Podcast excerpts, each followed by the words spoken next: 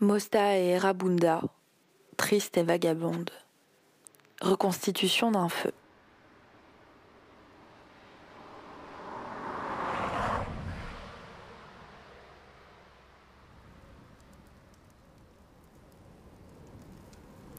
Sur une île, juste avant un incendie, la mémoire des générations fait se croiser plusieurs personnages dans l'attente de ce qui sera la prémisse d'un feu.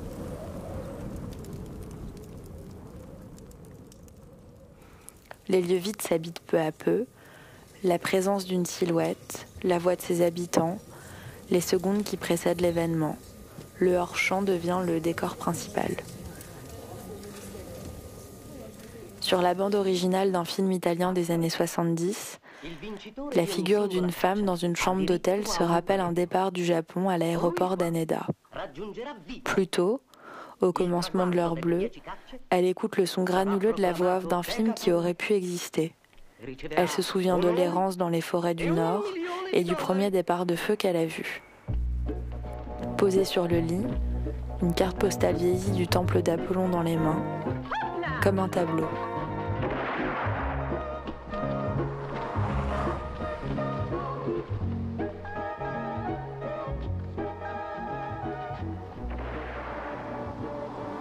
Sur la route qui les avait ramenés jusqu'au motel 618, une lueur avait éclairé les bois et la route, aveuglante. Et à ce moment précis, la musique s'était lancée dans le magnéto.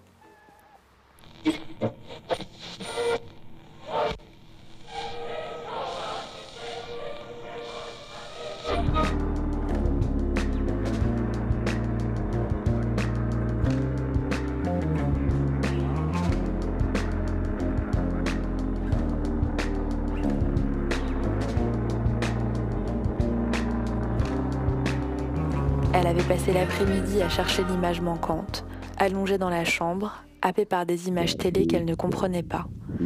Images grésillantes, parfois floues, aux couleurs délavées. La connexion passait mal. Il était question d'aller se languir au soleil, réussir à oublier l'attente, sentir la brise, le sable, se recroqueviller sans jamais savoir quelle serait la prochaine position. Adio Isola Felice.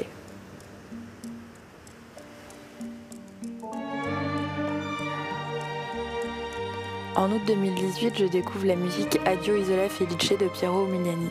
J'ai la sensation d'avoir laissé une partie de moi sur l'île et qu'il faut la reconstruire.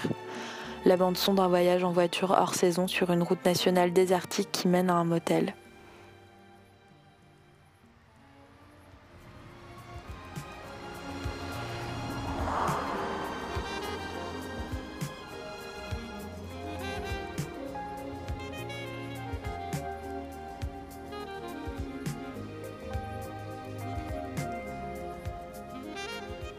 Il s'agit ici de construire une nouvelle narration, finale, faite sur l'absence et la présence de certains éléments comme des reconstitutions, des enregistrements, des entretiens, des écrits, des peintures, des musiques.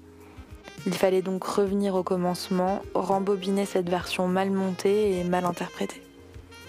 L'espace serait blanc, de taille moyenne. On entrerait directement dans un grand espace blanc, d'abord avec l'impression qu'il n'y a que cet espace, puis une petite pièce dans le fond apparaîtrait.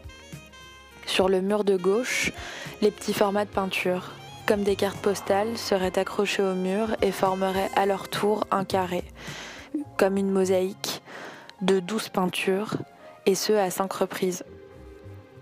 Au-dessus, des haut-parleurs directionnels, présentés sous la forme de cinq séquences audio. Les séquences mettraient en relation peinture, récit, bande-son, elles interrogeraient la limite du cadre et de l'écran. Les personnages présents dans chacune des cinq situations semblent en attente, en quête d'un événement imprévisible et absolu. L'écroulement des situations, des espaces laisse juste le genius loci, l'esprit du lieu s'imprégner en chacun. Les figures audibles ou physiques sont toutes dans un moment d'attente, presque d'impatience. Sur le mur, en face, l'image vidéo d'une voiture qui traverse plein phare la campagne au crépuscule de la nuit. Les images et les sons s'imbriqueraient, la matière de la peinture se confronterait aux vidéos. Sur un petit tourne-disque au fond de la salle, une playlist passerait les musiques oubliées de Lucio Battisti. Au centre de la pièce, sur le sol, d'autres peintures, mais cette fois sur papier journal et papier de soie laissant apparaître les transparences et les ondulations. Chaque peinture serait insérée dans des caissons lumineux comme des écrans. J'imagine l'espace comme une île.